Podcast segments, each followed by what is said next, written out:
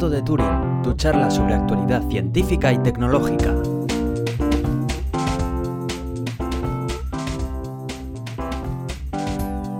Bienvenidos al gato de Turing. Yo soy Aitor Brazaola. Y yo soy Iván Eguía. Y estamos en Navidad y Iván Eguía ha llegado a, a Bilbao y es todo muy bonito y, y vamos a hacer un episodio un poco especial. ¿A que sí? Eso es un episodio un poco navideño y ya de paso aprovechamos que tengo nuevo equipo de sonido para grabar, así que venga.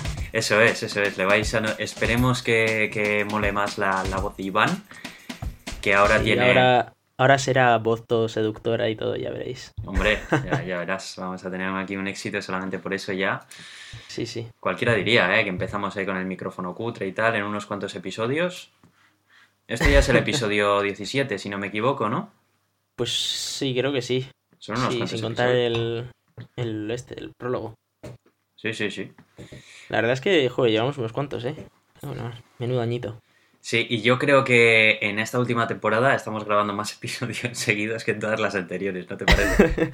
Pero nos lo estamos currando también más en el sentido de que estamos muy pendientes de grabar todas las semanas, de ver a ver los huecos, todo. Yo creo que también se nota eso. Bueno, yo luego tengo una propuesta que hacerte luego después de la sección de tecnología. Sí. De esto Ah. no me habías avisado, ¿eh? Ya, bueno, pero ahí está la gracia, joder. Nada, eh, después de la sección de tecnología te comento a ti y un poco a los que nos escuchen a ver, a ver si les interesa o, o no les interesa. Es una, una pequeña sección que se me ha ocurrido.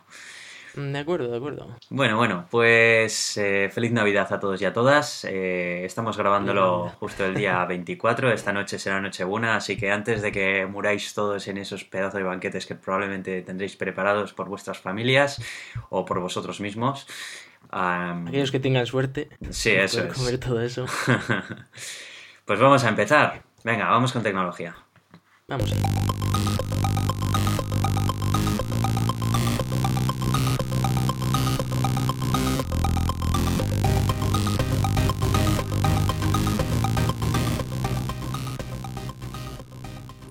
Bueno, tú no sé si en tanto viaje para arriba, para abajo, has estado atento a todo este culebrón de la película de Interview. Para nada. O sea, no me he enterado de nada. Te digo que todo lo que he visto ha sido un poco Twitter de, Vale. del mundo exterior. Perfecto, porque así me da la oportunidad para ponerte al corriente tanto a ti como a los oyentes. A ver, em, todo esto empieza cuando eh, Sony Pictures em, va a sacar una película que es una comedia acerca de unas personas que, se- que van a Corea del Norte a supuestamente hacer una entrevista con su gran líder supremo Kim Jong-un y en realidad lo que quieren es, eh, es asesinarle, es quitarle en medio, ¿no? Vale, pues como muchas otras comedias más que hay por ahí. El tema es que poco antes de su lanzamiento eh, un- hubo un ataque hacker en contra de, la, de los sistemas de Sony. Y De eso supuestamente... sí me enteré. Sí, y supuestamente consiguieron mogollón de información personal de todos los de todos los empleados de Sony y demás y lanzaron una amenaza en plan de que, bueno, que si, si esta película llega a estrenarse en cualquier sitio, que se prepare en los Estados Unidos, que va a haber represalias y que se acuerden de lo que ocurrió el 11S. Así, tal cual, ¿no?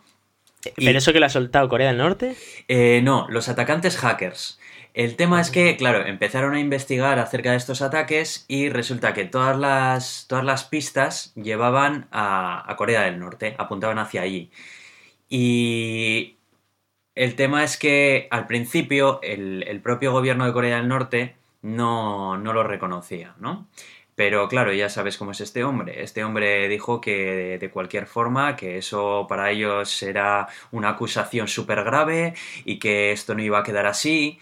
Y bueno, amenazó directamente a los Estados Unidos diciendo que, que son la cuna del mal, del capitalismo, de no sé qué, Ah, que... Por supuesto. Bueno, bueno, bueno, la que se ha preparado.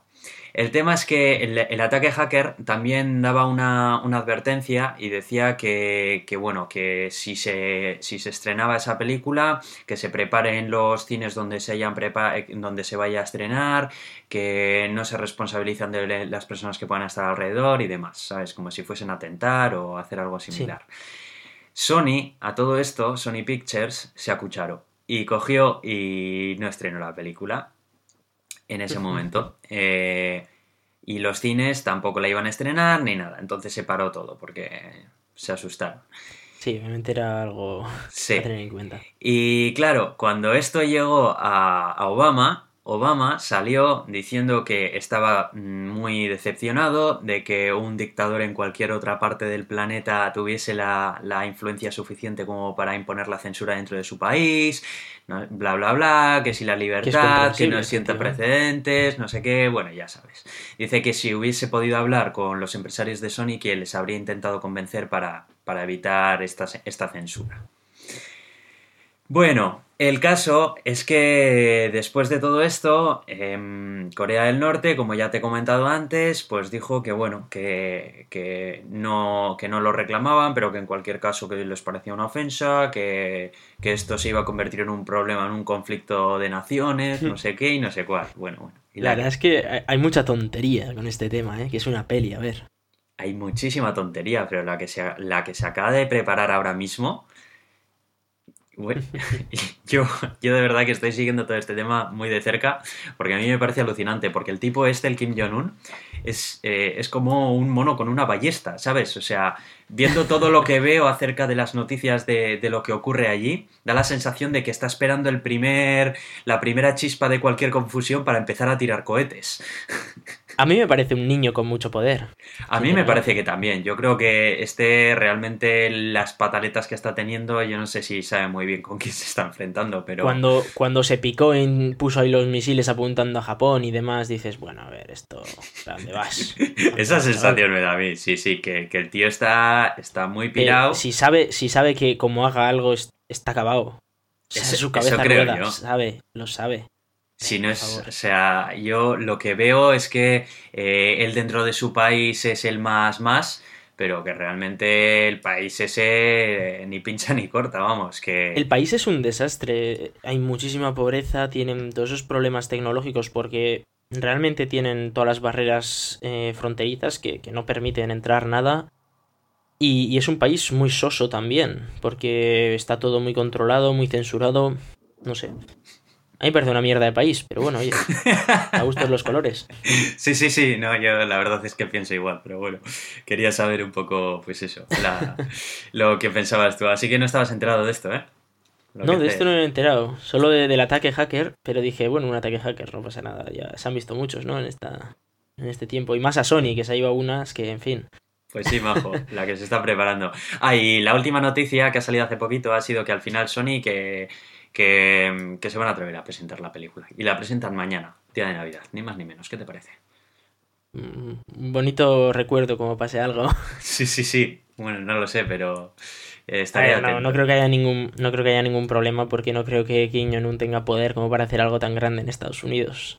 Y después de lo de que pasó con Irak y con Afganistán y todo esto, no creo que quiera arriesgar a ver a estadounidenses en sus tierras. Ese tío está loco.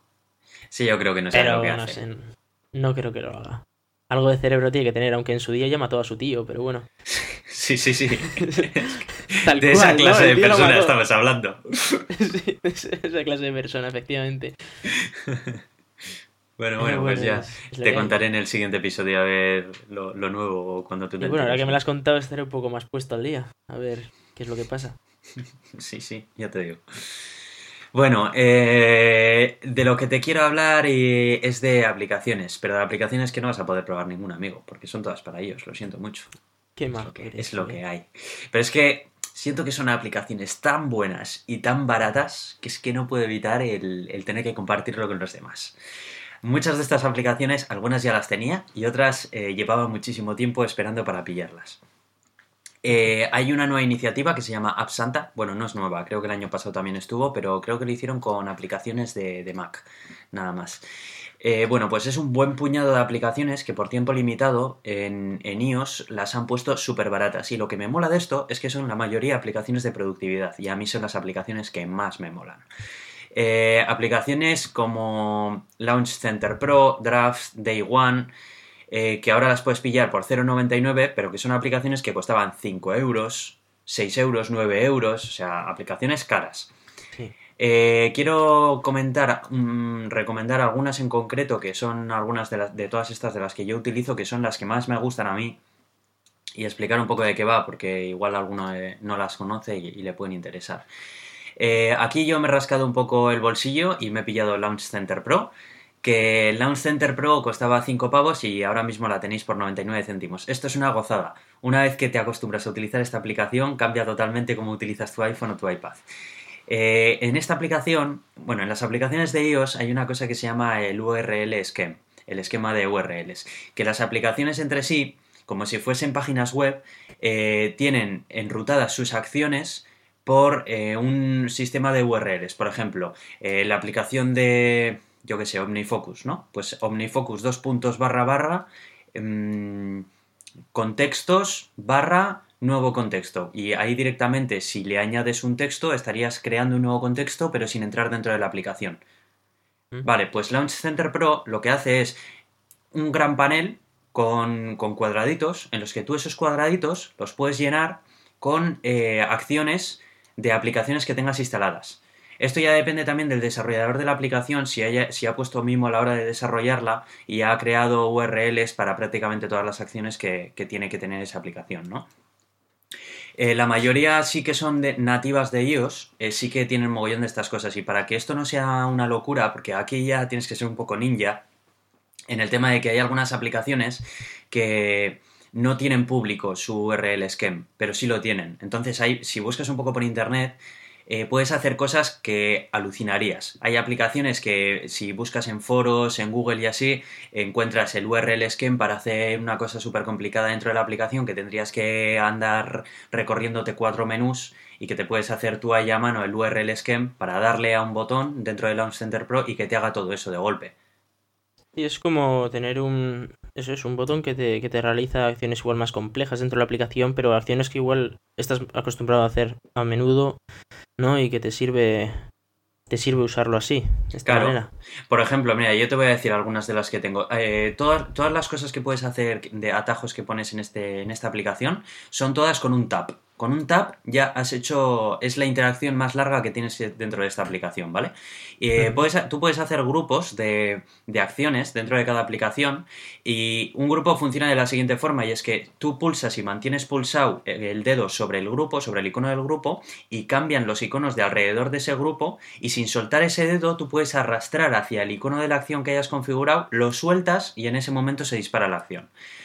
Por ejemplo, sí, sí, por ejemplo, varias de las cosas que tengo yo puesto. Tengo eh, dentro de un grupo de Twitter que tengo, eh, tengo eh, tweet y última foto.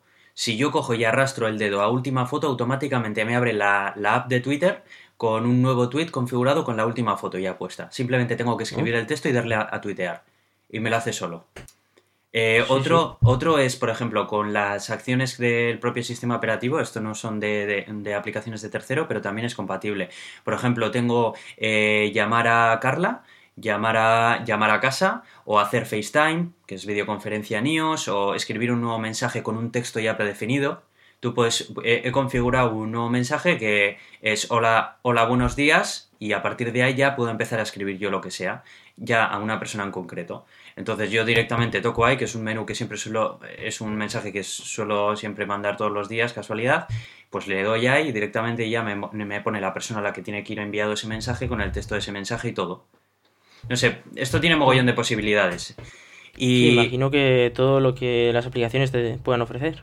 Claro, eso es. Y hay mucho, muchas de las cosas que están dentro de. que están por internet y que tú te puedes mandar. Tiene un creador de acciones que es a modo de asistente para los que no somos muy ninjas, que no nos apetece buscarnos mucho la vida por ahí buscando URL schemes, viene con un menú de, digamos, un repositorio de, acciones que ya vienen creadas, que te las puedes instalar simplemente, pues, mediante un, mediante un asistente súper fácil, que te sale, pues, las aplicaciones que tienes instaladas dentro de tu iPhone, las, las URLs que soporta cada una de ellas, y te puedes configurar para que te pida eh, un texto que introducir, por si quieres en un momento dado, por ejemplo, para escribir el tweet y que te escriba directamente el texto que tú escribas, o lo que sea. Está muy bien. Sí, sí, muy bien. Está muy bien, así que si tienes iOS te, recomiendo que le eches un ojo. Sí, no es mi caso, pero... bueno, otro día te haces, te haces un especial de Android, ¿eh? sí, bueno. De aplicaciones. sí, sí. Y es, algo, es algo de lo que después quiero, quiero comentar. Pero bueno. Bueno, pasemos a otra. Eh, una que se llama Day One. No, una que se llama Day One, que está súper bien, es un, un diario que para iOS, que está súper bien, super bien hecha la aplicación, se sincroniza con, Puedes elegir sincronizarlo con Dropbox o con iCloud. Y tú puedes sincronizar en tu iPhone, en tu iPad o en tu Mac. Tiene aplicación para las tres. Concretamente para, para iOS, que es aplicación universal, vale tanto para iPad para iPhone, ahora está rebajada a 0,99. Esta aplicación costaba 5 pavos.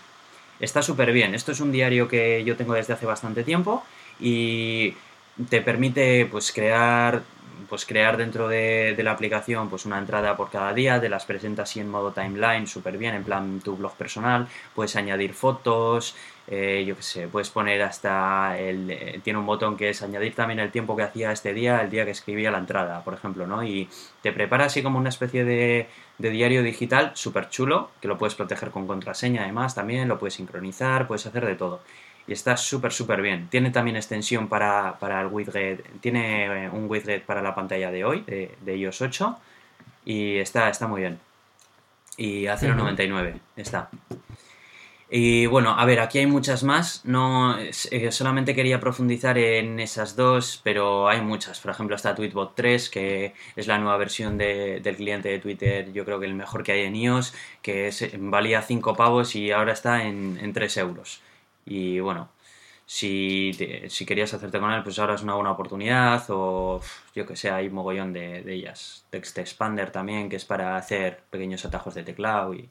Sí, como vamos a poner también el enlace en el, en el post del blog, pues probablemente podáis echarle un vistazo y elegir la que, las que más os gusten.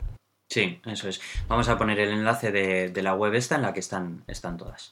Y luego hay un par de ellas que no estaban dentro de esta web, pero que por ser Navidad, pues también están de descuento.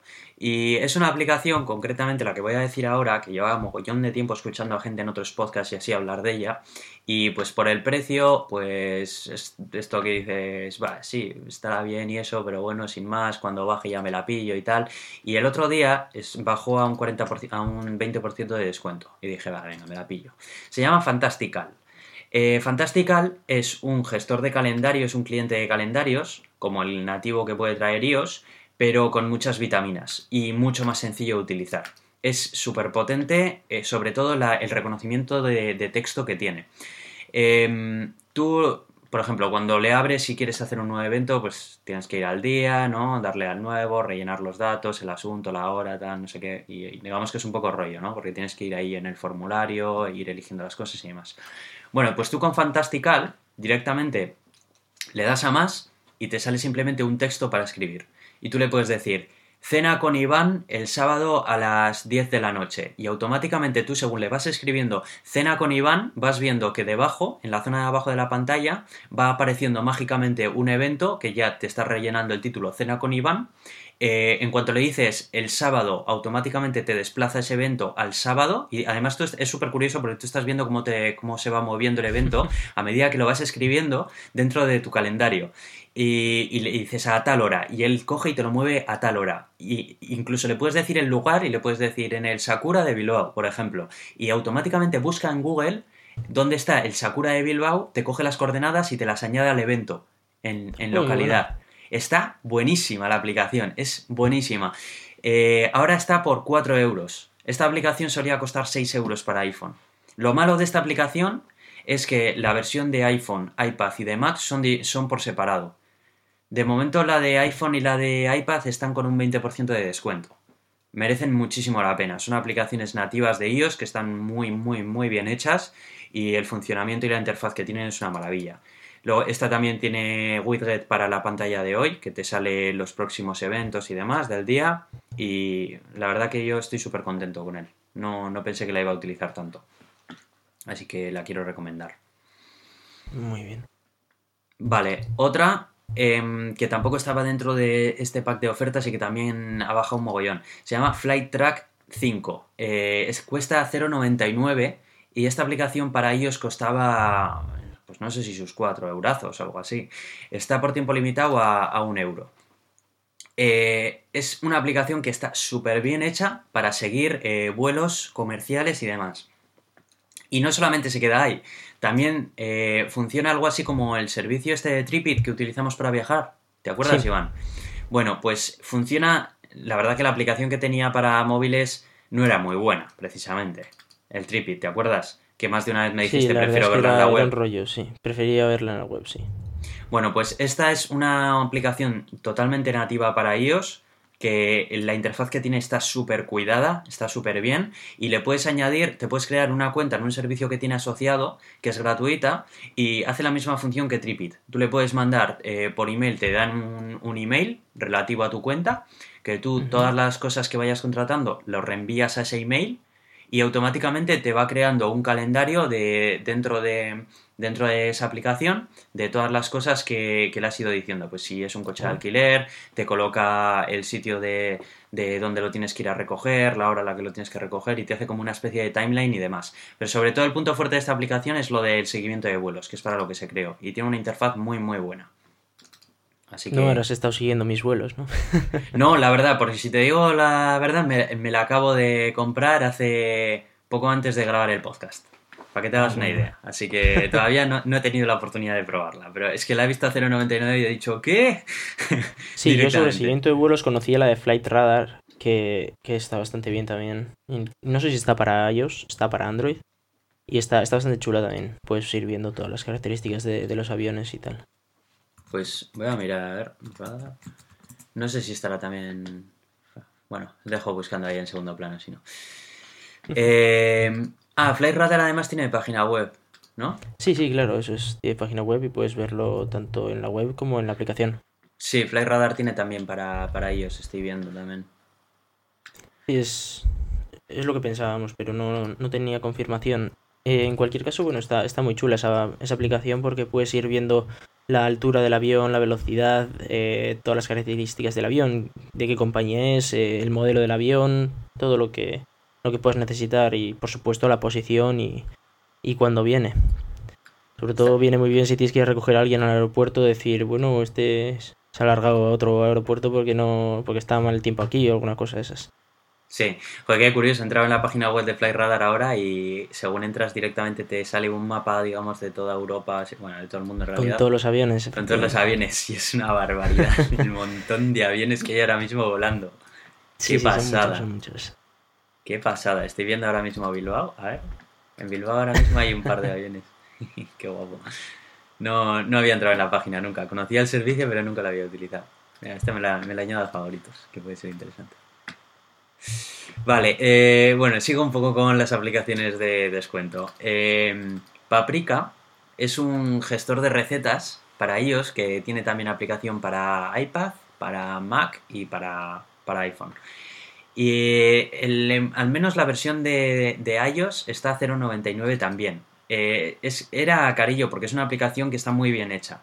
Eh, te sirve para tener tu propio repositorio de recetas y además puedes añadir o te puedes bajar recetas ya hechas, digamos, de un repositorio que tiene y añadírtelas a la colección propia que tiene esta aplicación de tus cosas sincronizadas o crear las tuyas propias, además. Es como una base de datos de tus recetas, ¿no? Pero eh, la eh, tiene, tiene cosas como el tema de que tú te puedes hacer una lista de la compra de una de las recetas que tienes, ¿no? Y tú te la llevas en el iPhone y te vas a hacer la compra o lo que sea y puedes ir viendo ahí las cosas que tienes que ir comprando y las vas tachando y, demás, y te va poniendo. Y bueno, es una aplicación que está hecha muy bien, tiene una interfaz muy buena y para guardar todas esas recetas de nuestros padres que, o, de quien sea que te gusten mucho, lo que sea, y siempre andas pues, con la aplicación de notas del teléfono ahí de mala manera, pues... Y, yo he de decir que esto viene muy bien, sobre todo cuando te vas a vivir solo. Que me ha pasado estos cuatro meses que andaba yo pidiendo recetas a la gente. Ya. Y, claro, siempre, siempre viene bien tener todo en un mismo sitio, tanto de, gente que pudieras conocer que te dice cómo, cómo usarlas, como de por internet que te encuentras alguna receta por ahí y dices, venga, vamos a probar a hacer esto. Sí, sí, ya te digo, yo la acabo de comprar hace poquito, eh, también antes, que ha sido cuando he visto estas últimas dos que, te he comentado. Y, y bueno, ya, ya sé qué, recetas meter aquí. Ya tengo unas cuantas recetas de, de, mi madre concretamente que van aquí a ir las primeras. Así que tal. Y bueno, ya iré, ya iré comentando. Pero lo bueno es que. Buen comer. Sí, sí, sí, ya te digo. Y bueno, eh, el precio es ese, 0,99, está, está muy bien. O sea que esta es una de esas aplicaciones que según se ve es, es de a comprarla, sin más. Eh, luego, por seguir, hay otra aplicación para iOS que últimamente, bueno, en mi timeline de Twitter no se hablaba de otra cosa, ¿sabes? Era como el golpe en la mesa. Eh, eh, se llama Workflow, esta aplicación. Hace dentro de dentro de productos Apple, cosas no muy Apple, pero súper útiles. Me explico. A ver, iOS, bueno, como, ya sabemos, tiene sus fortalezas y muchas de esas fortalezas son al mismo tiempo también un poco sus debilidades, ¿no? Lo típico que se suele decir que es un sistema más cerrado, que no te permite hacer muchas cosas y demás, ¿no? Eh, bueno, pues precisamente esta aplicación lo que intenta hacer es, sin que tengas que hacer jailbreak al teléfono, poder encadenar acciones dentro del teléfono. Em, sí que es verdad que en iOS 8 con el tema de las extensiones ganamos un poco en, en, conectividad entre aplicaciones, que las aplicaciones entre sí no fuesen islotes, ¿no? Porque el tema de que lo que le hace a ellos tan seguro, el tema del sandboxing que tiene tan, tan hardcore, ¿no? De que prácticamente cada aplicación es una isla, que tiene su propio sistema de ficheros, sus cosas y tal, pues a veces también es un inconveniente, ¿no? Cuando estás trabajando que pues igual tienes el mismo fichero replicado en cuatro aplicaciones porque lo has mandado de una a otra para hacer cosas y demás. Pues con Workflow, que ahora mismo está también de descuento por ser nueva, por 2.99 está ahora mismo, eh, tú puedes encadenar acciones entre sí. Es como Automator en Mac. Si alguno de, vosotros ha utilizado Automator en Mac, pues tú puedes coger y, por ejemplo, decirle, em, quiero que saque esta foto automáticamente, me la subas a Twitter y me crees un PDF con ella y yo qué sé. Y me, encadenas estas tres aplicaciones. Pues es algo parecido a Launch Center cuando lo he mencionado antes, pero más que para acciones, para flujos, digamos. Eh, esto es como lo de como Launch Center. Eh, hay ninjas y muy ninjas en esto. A ver, lo bueno que tiene Workflow es que sí puede ser un poco complejo para algunos, pero al mismo tiempo te viene con un montón de workflows que ya te vienen hechos en la propia aplicación. Y viene como un repositorio público de workflows que tú te puedes bajar ya hechos de otras personas. Ah, está muy bien. Eso es. Entonces, si no te quieres comer mucho el tarro ahí pensando qué cosas puedes encadenar y demás, pues te puedes bajar cosas ya hechas. Hay un workflow, por ejemplo, que está genial, que es para desde Safari, por ejemplo, sin salir de Safari, descargar un archivo dentro de Dropbox, dentro de tu aplicación Dropbox. Le puedes decir, mira, quiero que me descargues esto, automáticamente coges y me lo metas dentro de Dropbox, en esta carpeta, en esta tal, tal. Y es simplemente un toque y te, hace todo este flujo de trabajo y te lo lleva a toda la aplicación de Dropbox. O coger y una página web entera que te la convierta entera a PDF, también lo puede hacer utilizando otras aplicaciones, pero no te tienes que volver loco, le das y te lo prepara todo eso. Así que bueno, yo todavía no he empezado a utilizarla, la he pillado antes y ya contaré, ya contaré a ver qué, qué cositas he conseguido hacer con ella o lo que sea, ¿vale? Y hasta, a ver hasta qué punto es útil. Sí, sí, porque este, lo que suele ocurrir con este tipo de aplicaciones es que son aplicaciones, digamos, para usuarios pros, que les guste exprimir, exprimir un poco lo que da el cacharro que estés usando, ¿no? Y si estás utilizándolo mucho, yo últimamente estoy procurando utilizar el iPad prácticamente para todo, utilizar el portátil lo menos posible y me estoy sorprendiendo de todo el, de, todo el uso que le puedo estar dando. A modo de, le pilla un teclado, que ahora quiero hablar de él, y lo utilizo prácticamente a modo de portátil. Y si no fuese por las veces que tengo que programar o lo que sea, la mayoría de cosas me he conseguido montármelas con aplicaciones como estas en iOS y estoy muy contento, la verdad. Sí, realmente parece que hacia eso se mueve también la industria, ¿no? A intentar usar los ordenadores de sobremesa y portátiles lo menos posible y moverse ya hace tema de iPads y de móviles, etcétera. Sí, y es que además yo creo que para la mayoría de gente, si tú ves al usuario medio, la mayoría de usuarios lo que hacen con sus ordenadores, yo alguna vez lo he visto y digo, si es que prácticamente harías lo mismo con una tableta, te duraría más la batería y encima la experiencia de uso sería mejor. Y la gente usa el ordenador para entrar en Twitter, Facebook y poco más. Sí, Sí, sí. Para navegar un poco por internet, tal, ver fotos de gatitos y, ya está. Sí, porque eh, como no te vayas ya más a un power user que utiliza el ordenador pues para labores de programación o de diseño gráfico o de tal, Hay aplicaciones en el iPad que te resuelven hasta el montaje de vídeos familiares y de todo, y cada vez lo hacen Sí, mejor. para hacer, para hacer cosas simples te, te sirve con, con las aplicaciones que, que trae el propio, el propio móvil o la propia tableta en caso de, por ejemplo, hacer cosas un poco más complejas como edición de imagen y así. eh, para el usuario corriente yo creo que una tableta le sirve. Sí, sí, sí, sí. Y aplicaciones que están empezando a salir, por ejemplo, la última de Pixelmator que ha salido para iPad. Alucinante la, la potencia de edición de, de imagen que te da en, en una tableta. Eh, salió además en la keynote los desarrolladores de la, de la aplicación de Pixelmator, les invitaron, le invitó a Apple a, la keynote para precisamente para promocionar esta aplicación porque era como un golpe en la mesa entre todas las aplicaciones de edición de imágenes que había porque no se resumía a lo típico de cuatro filtros que te vienen prediseñados y demás, ¿no? Sí. O sea, casi casi te ponía, no te voy a decir toda la potencia de Photoshop porque estamos hablando de un software Sí, muy, muy potente, pero la gran mayor, las, el común de las opciones que te da Photoshop en una tableta y con un Sí, digamos, rendimiento muy bueno. aquellas, opciones que va a usar un, un usuario que sí, que le gusta eh, modificar sus fotos, crear cosas chulas, pero que obviamente no es, un, no es quizá un experto en, en ese sector, que para eso ya está el Photoshop, ¿no? Pero para aquel que quiera usar de manera habitual un programilla para hacer sus retoques, puede venir muy bien. Sí, sí, la verdad que es, eh, se están poniendo las aplicaciones de este tipo de dispositivos a una altura que, que está, está muy bien, está muy bien que vayamos tirando por ahí. Bueno, em, son esas las que, las que... Ah, bueno, espera, espera. Sí, quería recomendar ya por último eh, un, tecladito que me he autorregalado yo.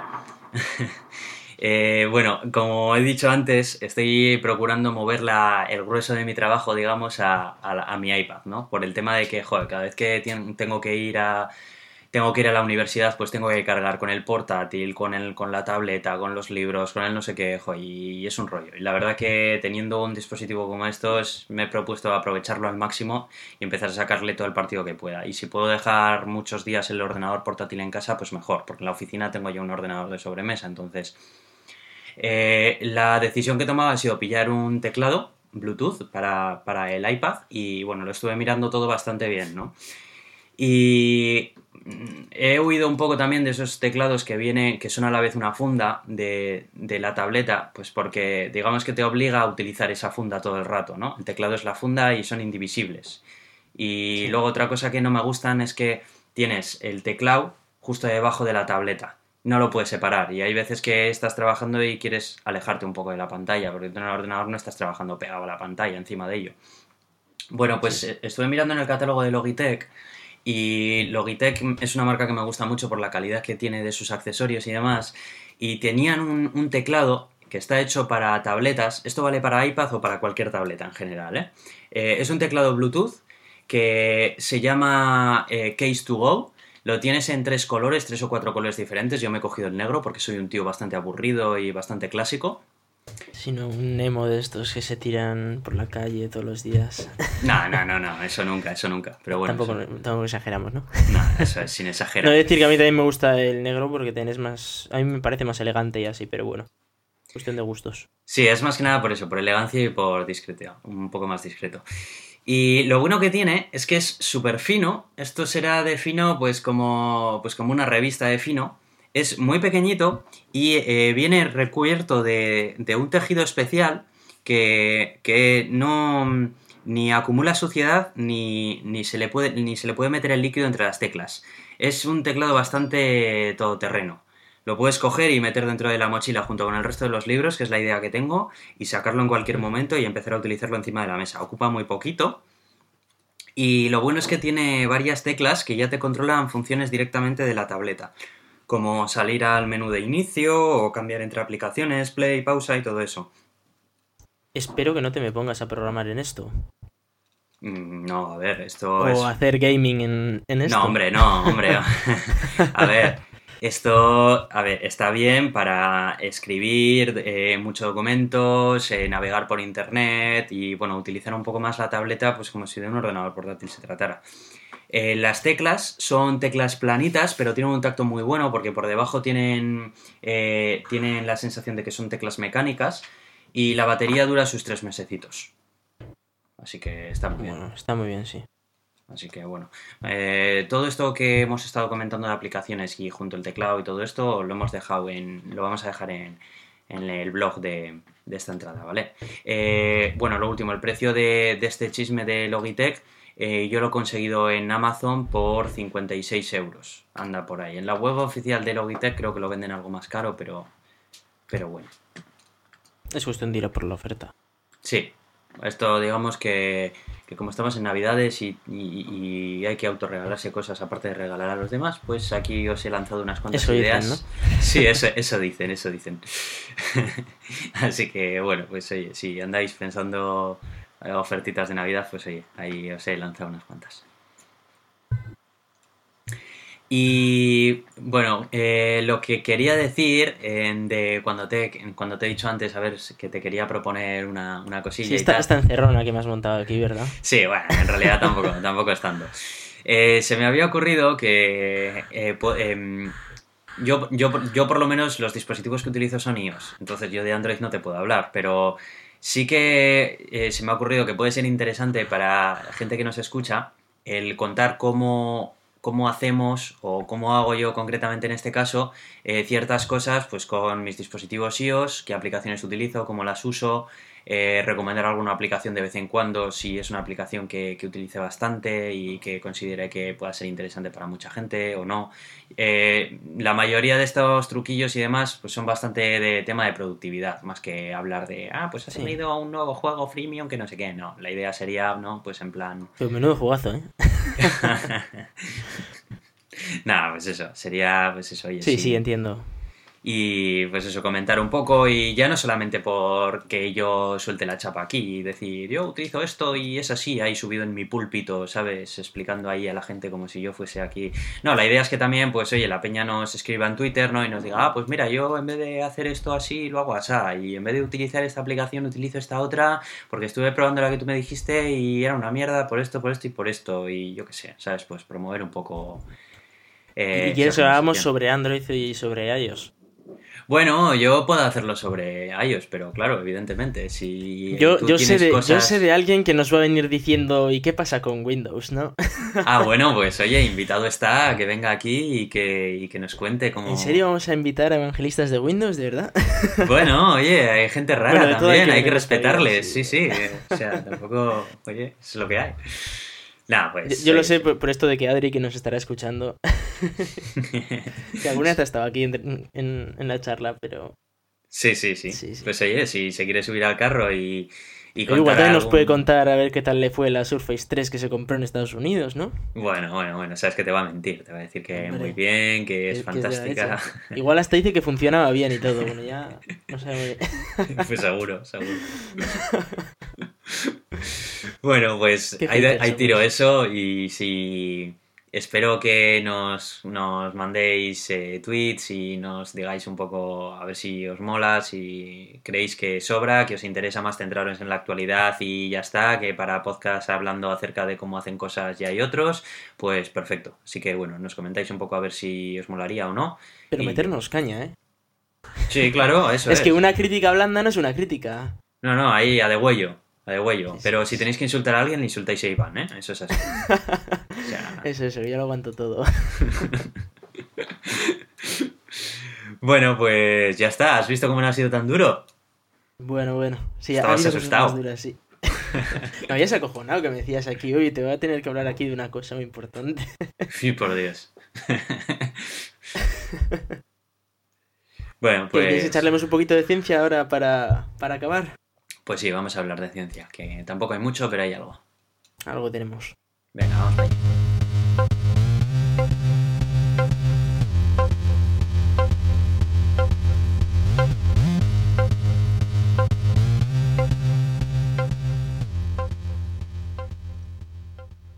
Bien, em, quería mm, encabezar esta sección hablando acerca de, de, un cortometraje que lo vi hace un mesecito o así que dio también bastante ruido en redes sociales y que me gustó mucho. Me parece que está súper, súper currado.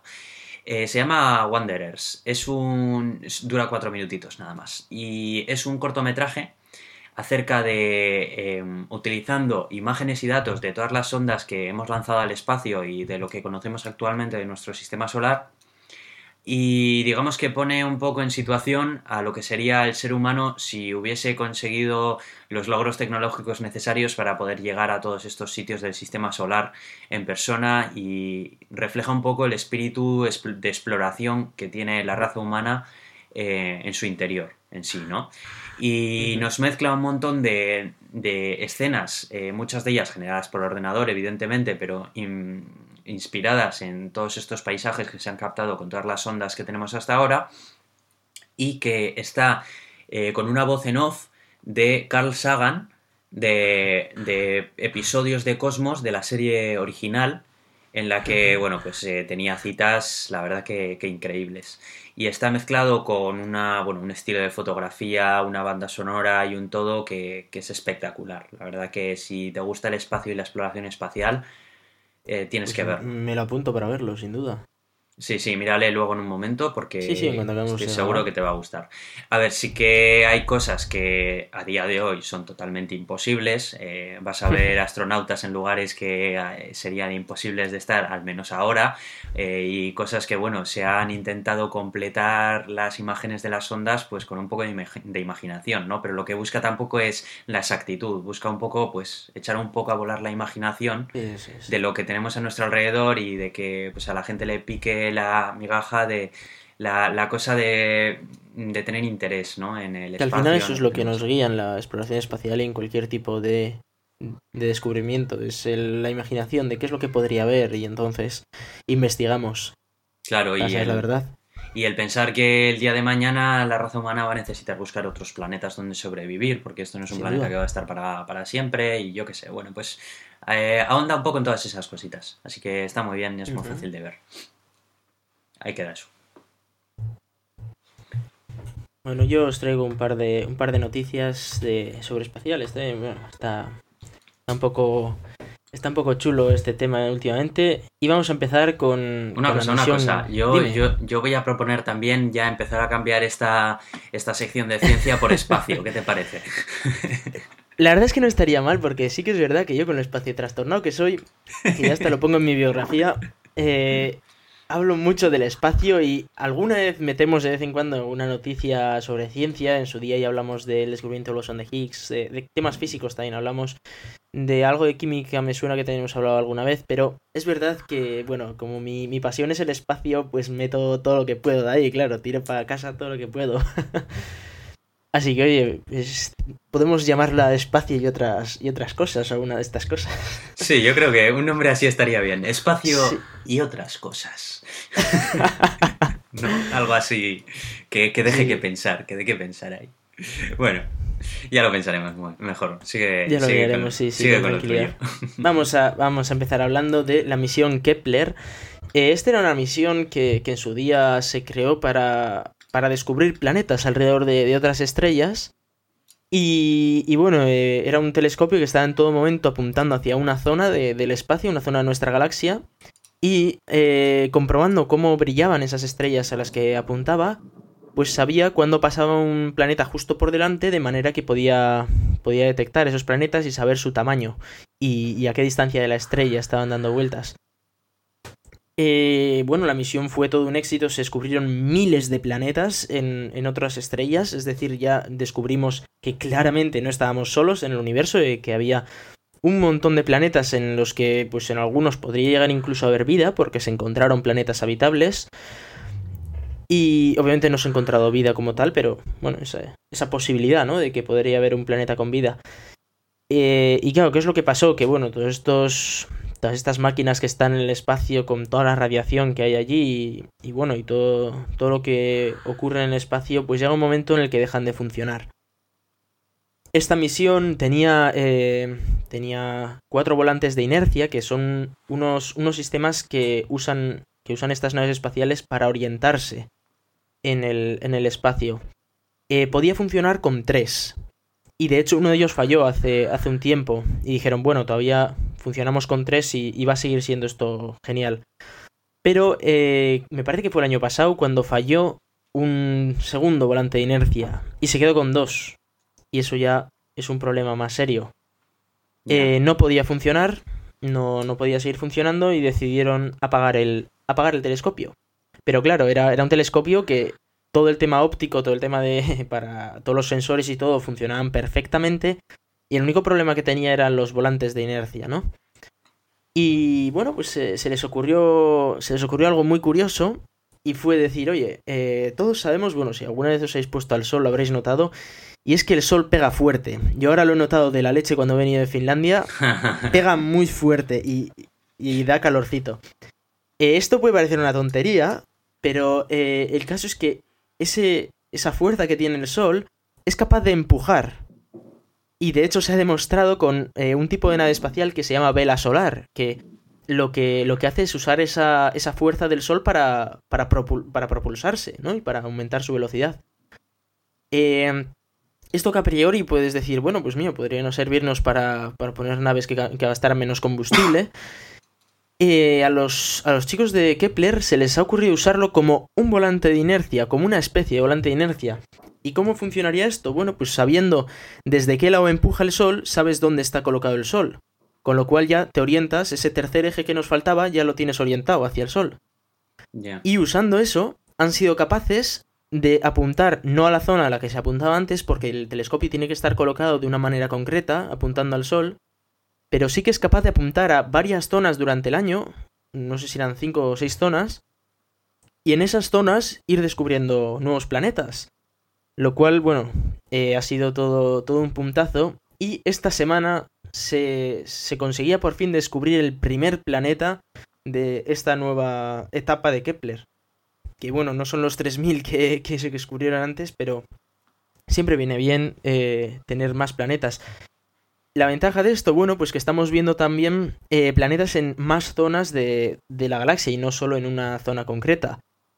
Y bueno, y creo que vamos a descubrir nuevos planetas que pueden ser mundos increíbles en los que a saber lo que nos podríamos encontrar si fuéramos allí, ¿no? Sí, estoy viendo además que es como...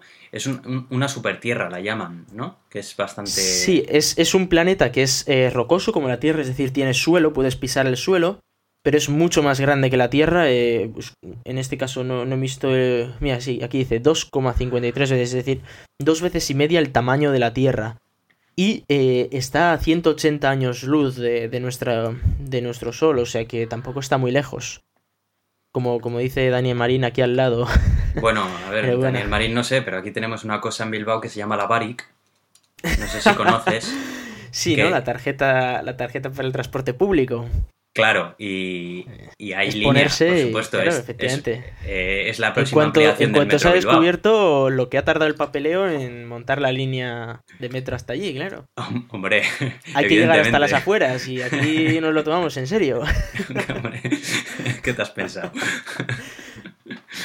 no, pues está muy bien. Está, eh, la verdad que está súper curioso eso, eh, que se puedan encontrar planetas de tan diferentes características y tan lejos de aquí. La verdad que es alucinante. Y sobre todo eso, esa idea de que aunque Kepler ya había cumplido su misión hace tiempo, aunque Kepler ya nos había descubierto un montón de planetas, hemos conseguido recuperarlo a pesar de que le fallaba medio los sistemas de, de orientación. Lo hemos conseguido recuperar y está funcionando y nos está demostrando que puede descubrir nuevos planetas.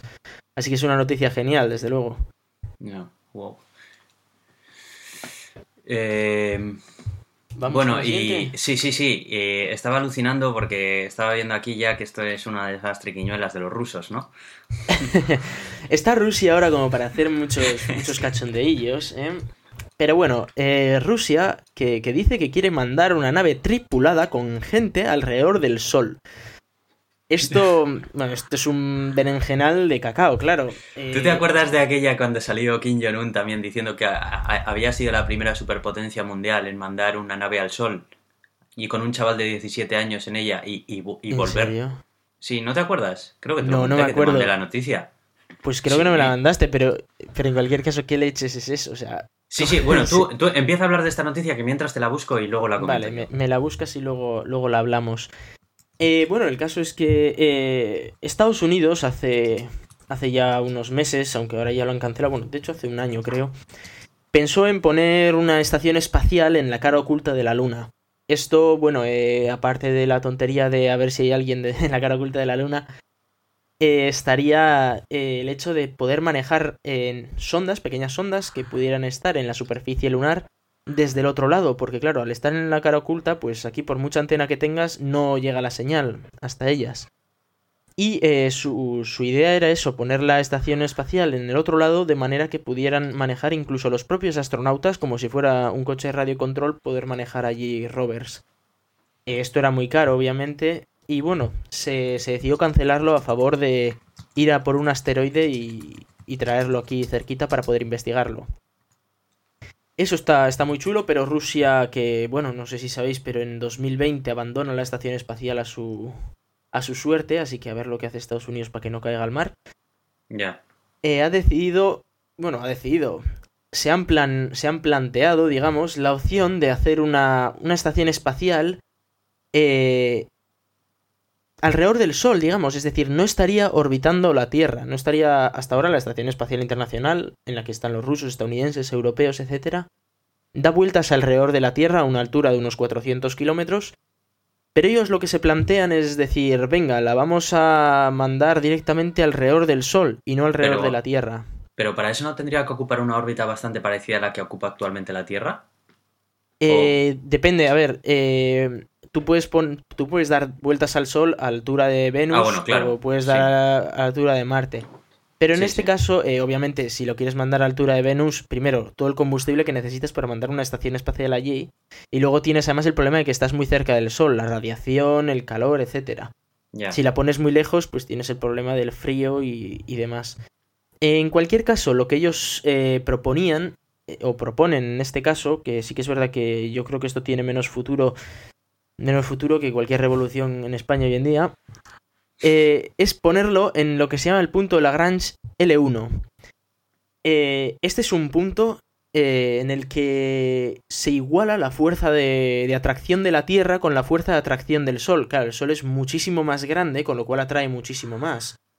Pero claro, si estás más cerca de la Tierra que, del Sol, si estás mucho más cerca de la Tierra que del Sol, pues el que te atrae más es la Tierra. En nuestro caso, no, de día no nos caemos hacia el Sol.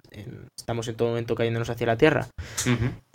Entonces hay un punto ¿no? en el que em, se iguala la fuerza que ejerce la Tierra sobre el, objeto en cuestión con la que hace el Sol. Y, bueno, hay de hecho varios puntos eh, que se llaman los puntos de Lagrange. Y este en concreto es aquel que está entre, justo entre la Tierra y el Sol, que está a, unos un millón y medio de kilómetros, me parece, de la Tierra, ¿no? Entonces es un punto en el que la nave espacial podría estar haciendo una órbita que se llama una órbita de halo, que es una órbita muy parecida a la terrestre, pero un poco más cerca al Sol, un poquito, no mucho, es un millón de kilómetros, bueno, no mucho en términos astronómicos hablamos. Eh, y, y, en ese punto, pues bueno, tendría sus paneles solares para generar electricidad y bueno, todas las protecciones necesarias para evitar la radiación y obviamente nos serviría para descubrir cómo los seres humanos pues están cómo se comportan en, en una situación interplanetaria, claro, en, el que, en la que no tienes eh, todo el sistema magnético de la Tierra ayudándote a que no te pegue el pepinazo la radiación. Ya. Oye, y esto no tendría no estaría demasiado cerca del sol como para para que aguante mucho tiempo. Eh, em, porque estaría en una órbita más pequeña que la que tiene la Tierra sobre el Sol, por lo que estoy viendo. Eso es, sería una órbita un poquito más pequeña, pero realmente la diferencia no es, no es importante, está muy cerca de la Tierra aún así. Entonces, eh, no, no es suficiente. Ten en cuenta que la Tierra está a 150 millones de kilómetros del Sol, esto solo estaría a un millón y medio de kilómetros de, la Tierra, es decir, que está muy cerca de la Tierra. Ya, está más cerca de la Tierra que del Sol, sí. Vale, vale, ya Sí, mucho más cerca, eso. estaría, en vez de a 150, estaría a 148,5, digamos.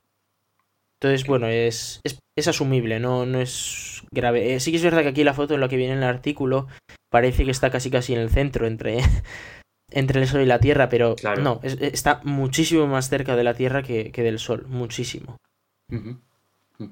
Un, día me gustaría hablar acerca de las ideas que hay de, las próximas estaciones espaciales que se andan barajando, si se hacen en la Luna, si se hacen orbitando y demás. He de decir que a día de hoy eh, está casi todo cancelado por falta de dinero, es decir, esta misma, esta misma misión, ¿no? Que es eh, la, rusa, que bueno, Rusia no es que esté ahora mismo como para presumir de, economía.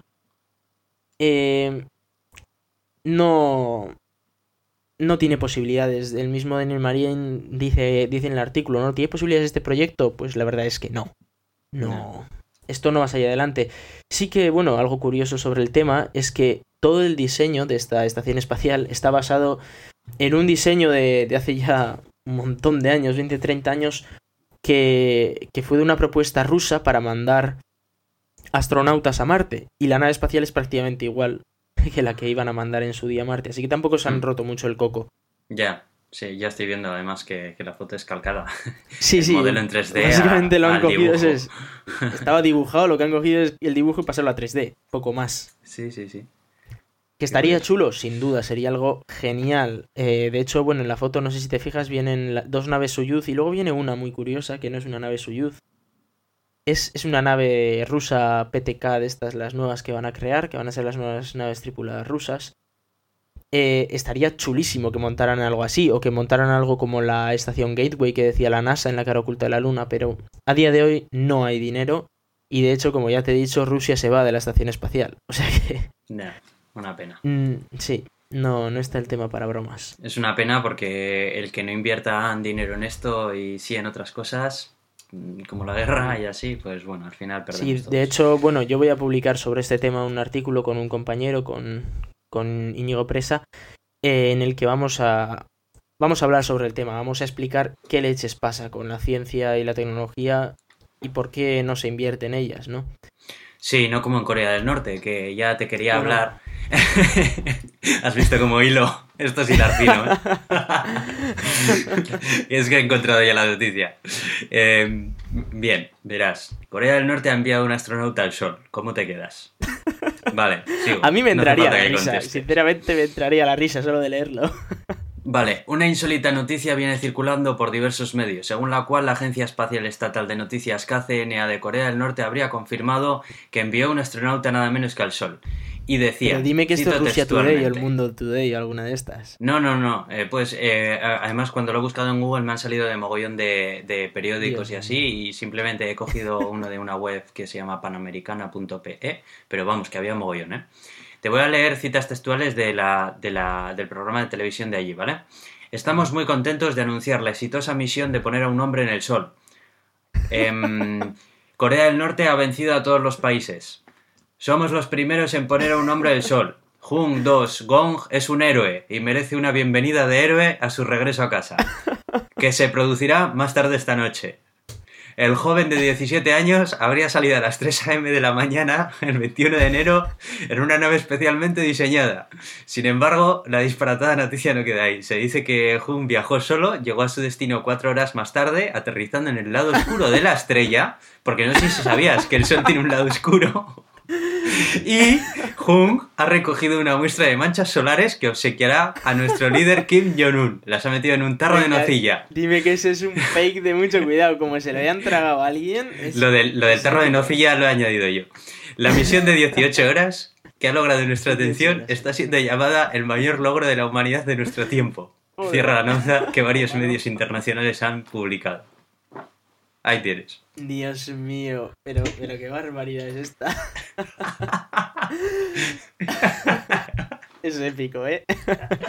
¿Qué va a ser lo próximo? No, pero esto tiene que ser, tiene que ser de alguna agencia de noticias chorra, en plan el mundo today así, que lo habrán sacado y que igual algún inútil lo ha copiado, pero vamos, no fastidies que alguien se puede creer esa barbaridad. Pues ha salido el mogollón de sitios, ¿eh? ¿Y en 18 horas al sol encima, ¿no? Yo conociendo al tipo este de Corea del Norte no me extrañaría que para hacer publicidad dentro de su propio país haya cogido y haya sacado el mismo. No sé, sería muy exagerado, ¿eh? Este tío está muy loco. Este tío está muy loco. Lo de la cara oculta del sol, la cara oscura. ¿Qué dice el observatorio Sojo de todo esto? No sé, no sé lo que dice. Un chaval de 17 años solo ha ido, Hombre. ha recogido unas cuantas manchas solares y ha vuelto. ¿Qué te parece? Hombre.